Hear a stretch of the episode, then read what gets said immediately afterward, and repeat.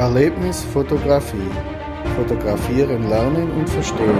Ganz einfach, ohne Stress.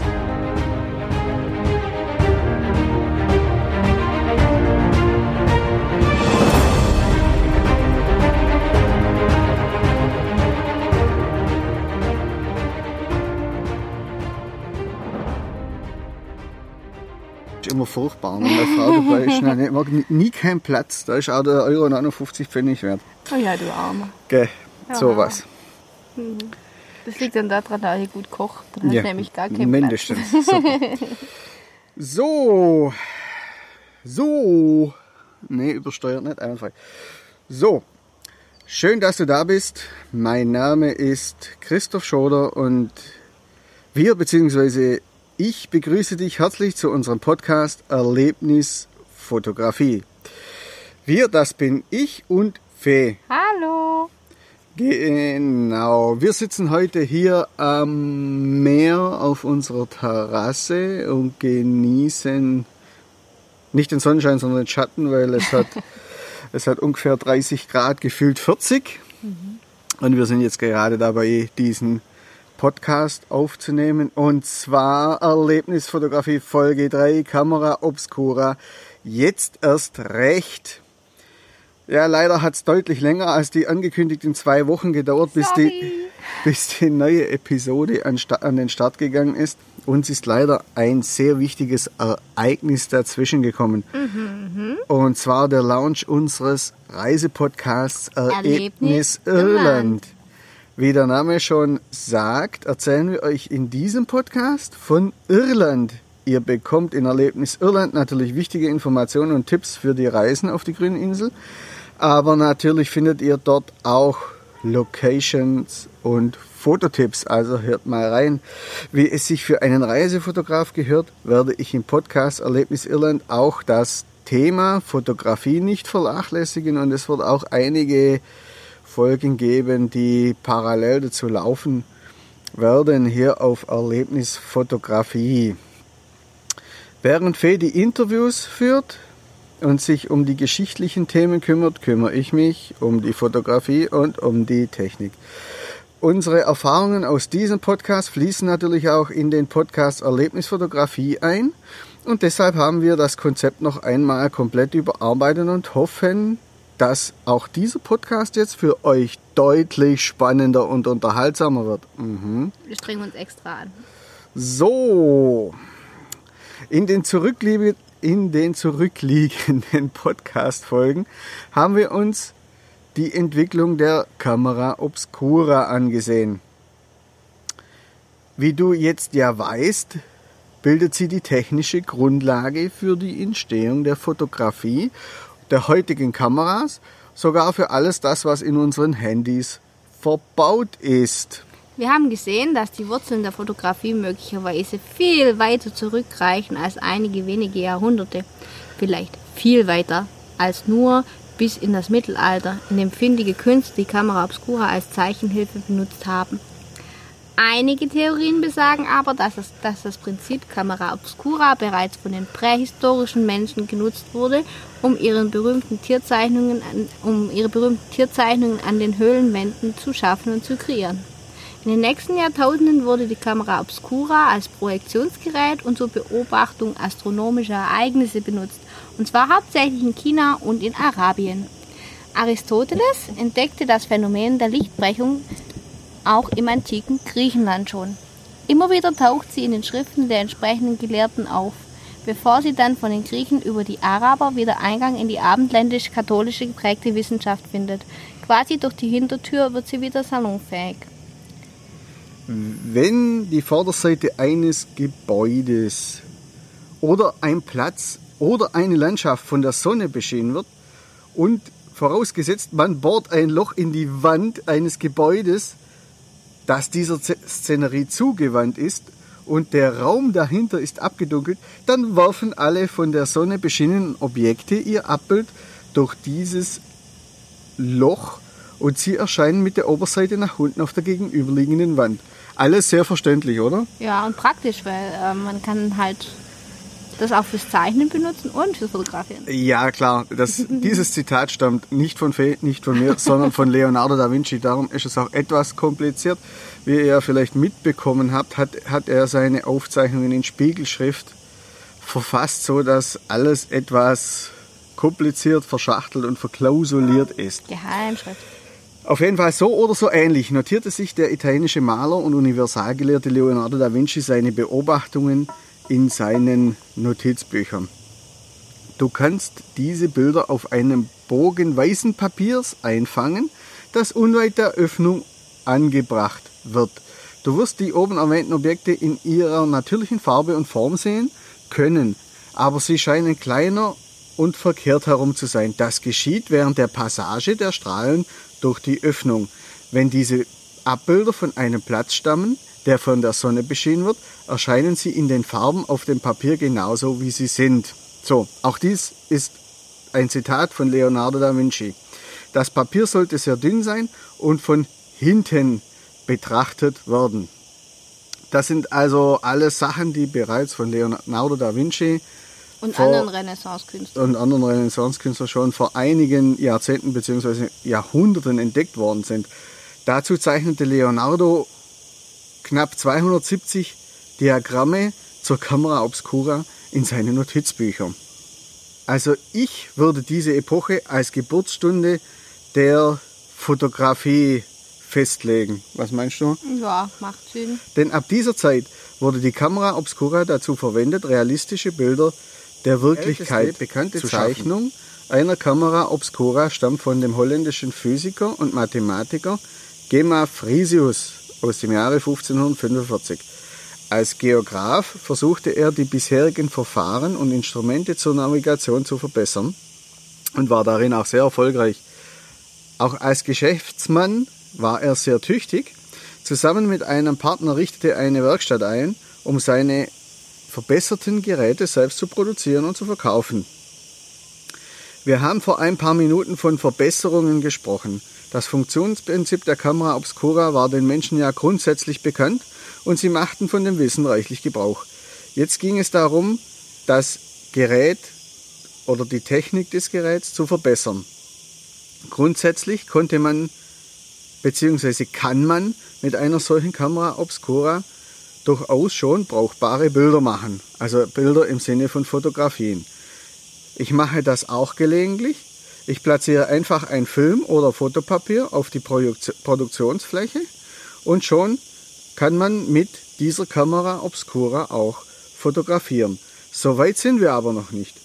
Folgerichtig haben sich die Fotopioniere jetzt an die Entwicklung von Objektiven, Linsen und Spiegelsysteme zur Lichtsteuerung gemacht.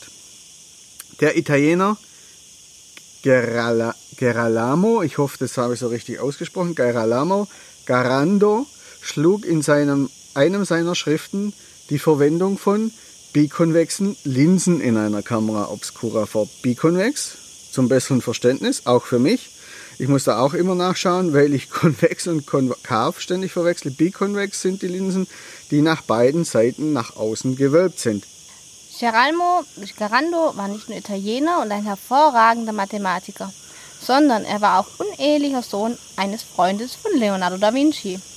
Er hatte zwar Medizin studiert und einen Abschluss, praktizierte aber ohne Lizenz. Sowas. Hm. Mit der Zeit wurde er ein sehr beliebter Arzt. Gerando behandelte einige angesehene und reiche Patienten, so konnte er als Arzt praktizieren und nebenher mathematische Probleme lösen. Trotzdem war er ständig klamm an Geld und besserte deshalb sein Einkommen als professioneller Spieler und Schachspieler auf. Ein Landsmann Gerandos, nämlich der Sizilianer Francesco Maurolico, gelang es, das Problem zu lösen, das Jahrhunderte doch zuvor Aristoteles zur Verzweiflung trieb. Er fand eine Erklärung auf die Frage, warum kann ein viereckiges Loch runde Lichtpunkte abbilden. Allerdings wurde seine Erkenntnis darüber erst von Johannes Kepler um 1611 publiziert.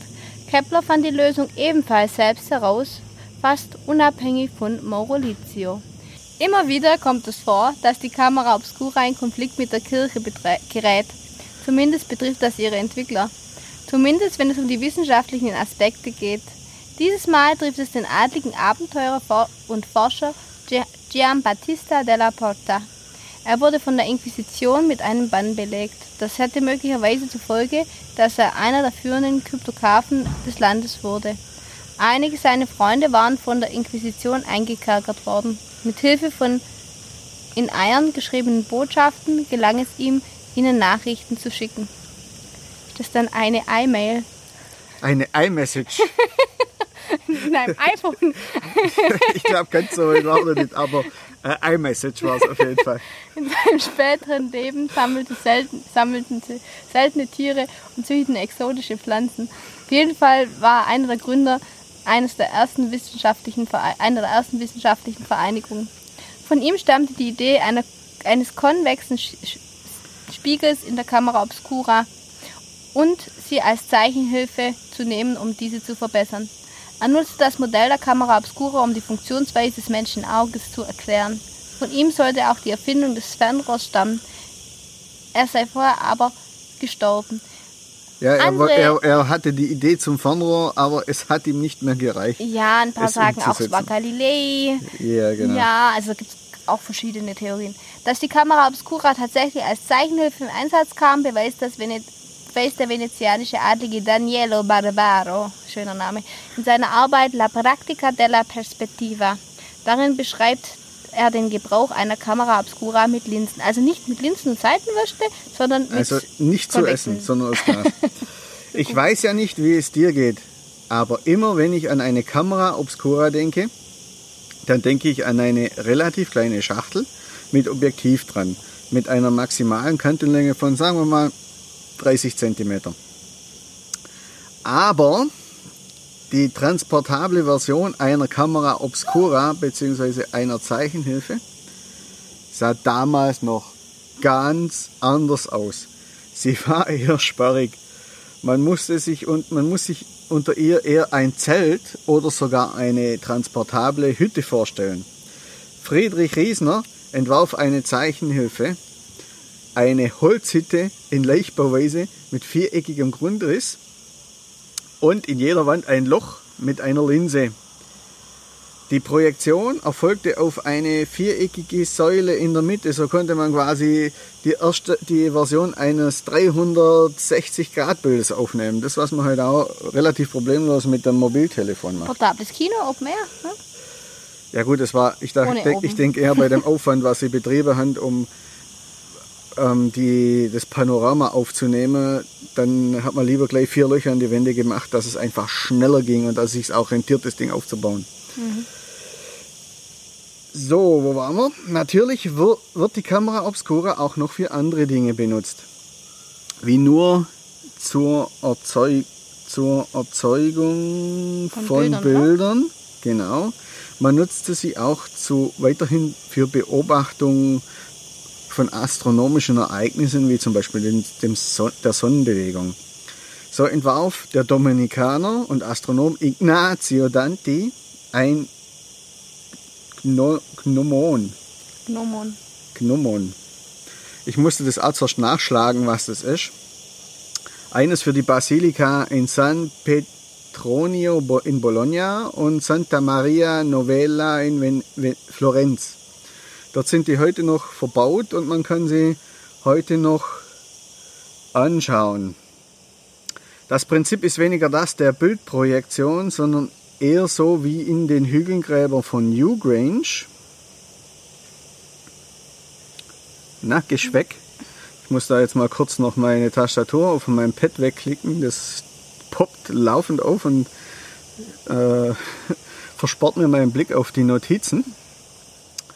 Äh, es funktioniert eher wie in den Höhlengräbern von Newgrange. Und zwar wird ein Lichtstrahl bei einem bestimmten Ereignis, äh, Ereignis erzeugt, das dann auf dem Boden, äh, also ein Lichtstrahl der, oder ein Lichtpunkt, der sich auf dem Boden der Kathedrale bewegt. Das Gnomon half dabei, den neuen gregorianischen Kalender festzulegen, was der Karriere von Danti einen nicht unerheblichen Sprung nach oben verschaffte. Die Venezianer waren nicht nur in puncto Handel, Seefahrt und Intrigen sehr umtriebig, man denke an den Fall von Byzanz, sondern auch die Entwicklung bei der Entwicklung der Kamera Obscura. Der Mathematiker Giambattista Benedetti empfiehlt den Einbau eines Spiegels im 45-Grad-Winkel in den Lichtweg. Das korrigiert zwar nicht äh, die Verzerrung und Verdrehung des Bildes, vereinfacht aber für den Maler das Zeichnen und auch das Beobachten von irgendwelchen äh, Ereignissen. Das sollte künftig Standard in der Kamera, nicht nur in der Kamera Obscura werden. Wir befinden uns nun in den ersten Jahren des 17. Jahrhunderts. Eine weit, einen weiteren Innovationsschub verpasste vermutlich Johannes Kepler der Kamera Obscura. Er trat schon einmal vor ein paar Minuten in dieser Episode in Erscheinung. Er nutzte die Kamera Obscura für astronomische Beobachtungen, zum Beispiel eben der Sonne und Sonnenflecken. Er dachte, dass diese durch Planeten entstehen, die sich vor, die Sonne, vor der Sonne bewegen. Wir erinnern uns, die Sonne mit bloßem Auge oder gar mit einem Fernglas zu betrachten, nicht gut. Nicht so geschickt, ne? Nee, mhm. weil man damit leicht die Augen schädigen kann. Also bitte nicht nachmachen, nein. Ja, also bitte nicht selber ausprobieren. Mit Hilfe von Linsen gelang es ihm, die Projektion zu verbessern und zu korrigieren. Später nutzte er diese Konstruktion in Kombination mit einem Teleskop. Während über den Einsatz des Teleskopes in Kombination mit der Kamera Obscura bei Kepler noch spekuliert wird, da streiten sich die Geschichtler wie meine Frau drüber, mhm. ist dies bei David und Johannes Fabricius, also Vater und Sohn, die beiden, ähm, bestätigt. Die beiden haben wohl als erste feststellen müssen, was wir eben schon gesagt haben. Auge, Sonne, Fernglas, nicht gut. Danach haben sie wohl auf Keplers Methode zurückgegriffen, äh, die Sonne über die Kamera Obscura zu projizieren. Funktioniert übrigens recht gut. Das haben wir bei der letzten äh, Sonnenfinsternis auch gemacht bei uns an der Schule. Selber ausprobiert. Mhm. Auch Galilei, aber eher so wie der Aristoteles wahrscheinlich. Loch, in, Loch im äh, äh, Rollo und dann geguckt, was passiert auf dem Boden. Genau.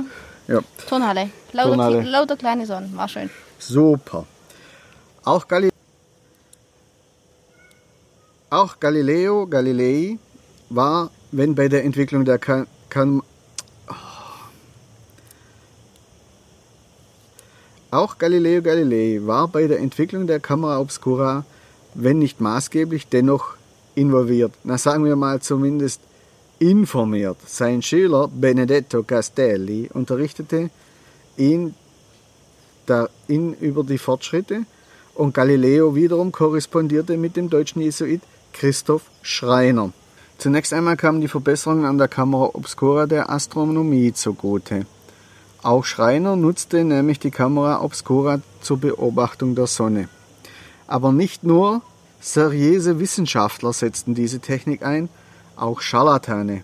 Der belgische Jesuit François d'Aguillon schreibt in einem Text, wie Betrüger mit Hilfe der Kamera Obscura Teufel und Dämonen auferstehen ließen.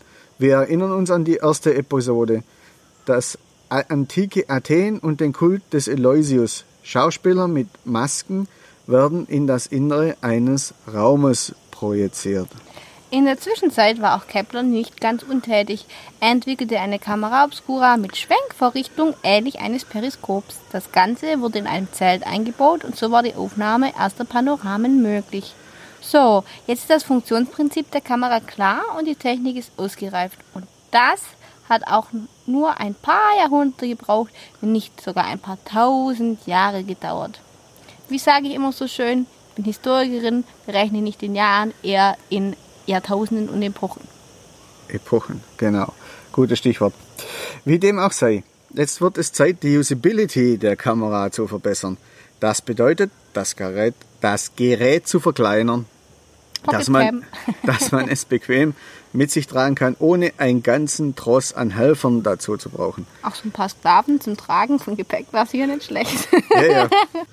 Cornelius Treble, ein Holländer aus Alkmaar, konstruierte neben einer endlos laufenden Uhr, weil sie durch ein Perpetuum mobile angetrieben wurde, was, wie wir wissen, nachweislich nicht funktionieren kann, eine Kamera obscura im Schachtelformat. Auch er war ein talentierter Ingenieur und Erfinder. Auch in seinem Leben gab es Höhen und Tiefen. Zwei seiner sechs Kinder starben früh.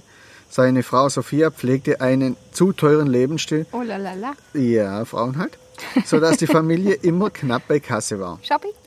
Und er, ja, wahrscheinlich. Und er schließlich an den Hof nach England und im Anschluss nach Prag übersiedelte. Er erfreute seine Auftraggeber mit automatischen und hydraulischen Orgeln und ähnlichen netten Spielzeugen. Wahrscheinlich deswegen sei Frau Schopper gegangen, weil sie Ja, sich das genau. nicht dafür Ja, dann konnte sie es ja wieder leisten, als ich dann äh, in Prag am Hof war. Allerdings auch in Prag hatte er Pech. Da Kaiser Rudolf II. von seinem Bruder Herzog Matthias entmachtet wurde und er infolgedessen eingesperrt wurde.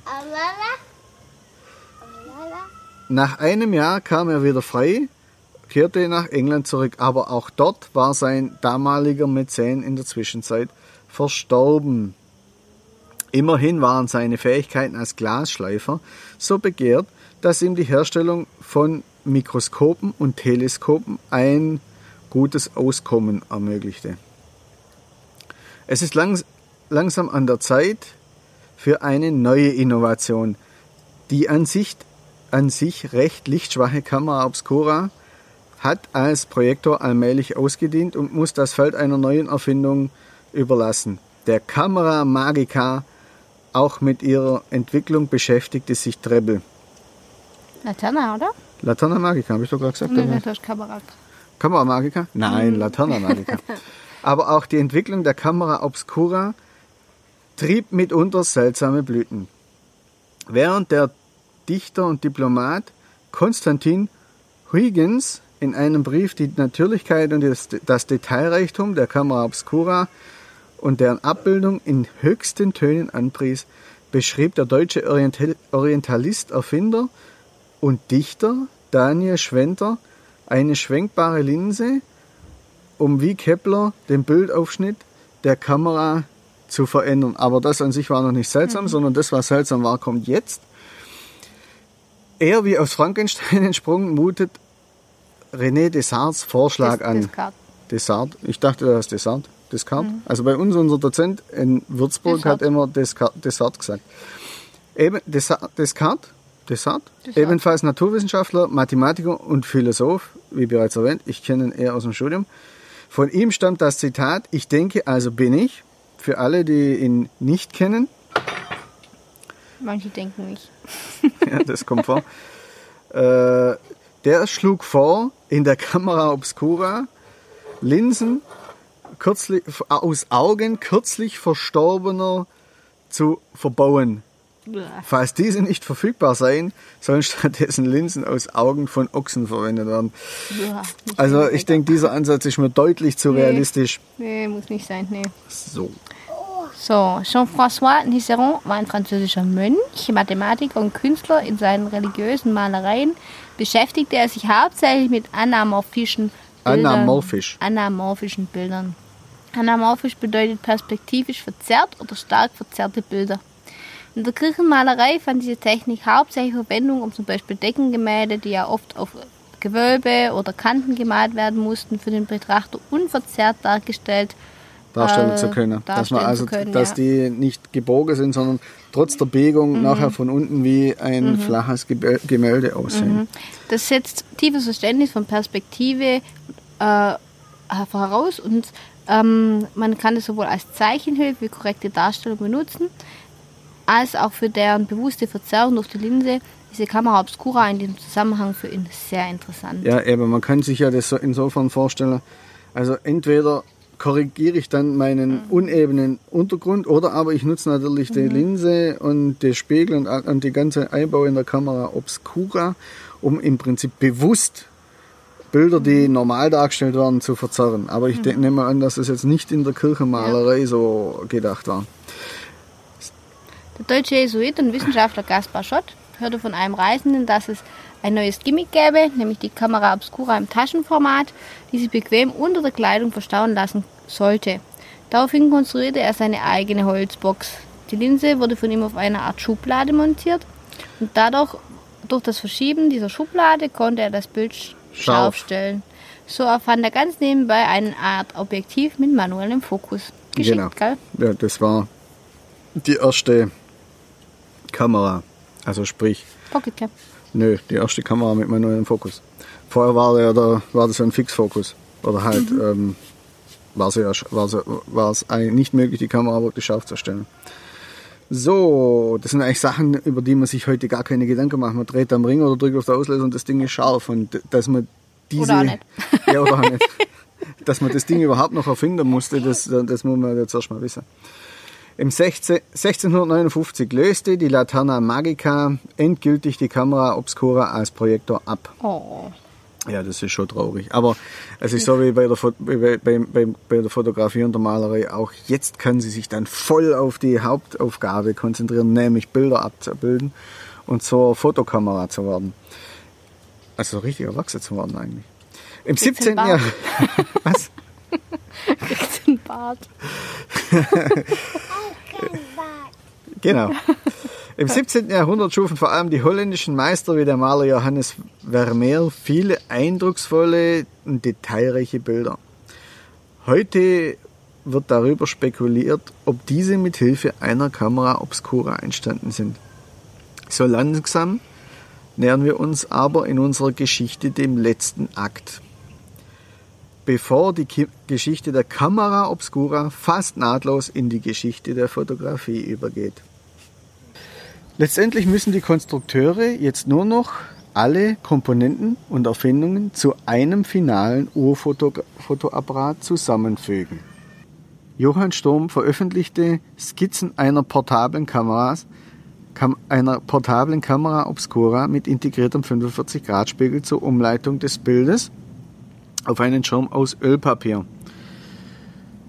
Ein solches Modell hatte auch Goethe bei seinen Reisen im Gepäck, um seine Reiseeindrücke der Nachwelt aufzuzeichnen. Und tata! Nach drei Episoden Podcast und mehreren Generationen an Philosophen, Künstlern, Mathematikern, Optikern, Erfindern ist es nun soweit.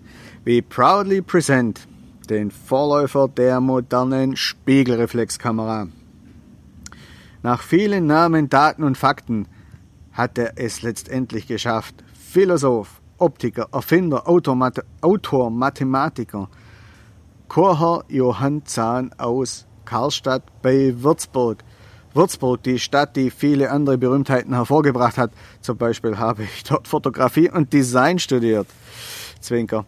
Aber jetzt mal ernst beiseite. Besagter Johann Zahn entwickelt die Kamera Obscura von Sturm so weiter, dass sie alle Bestandteile einer modernen Fotokamera aufweist, bis auf die Blende.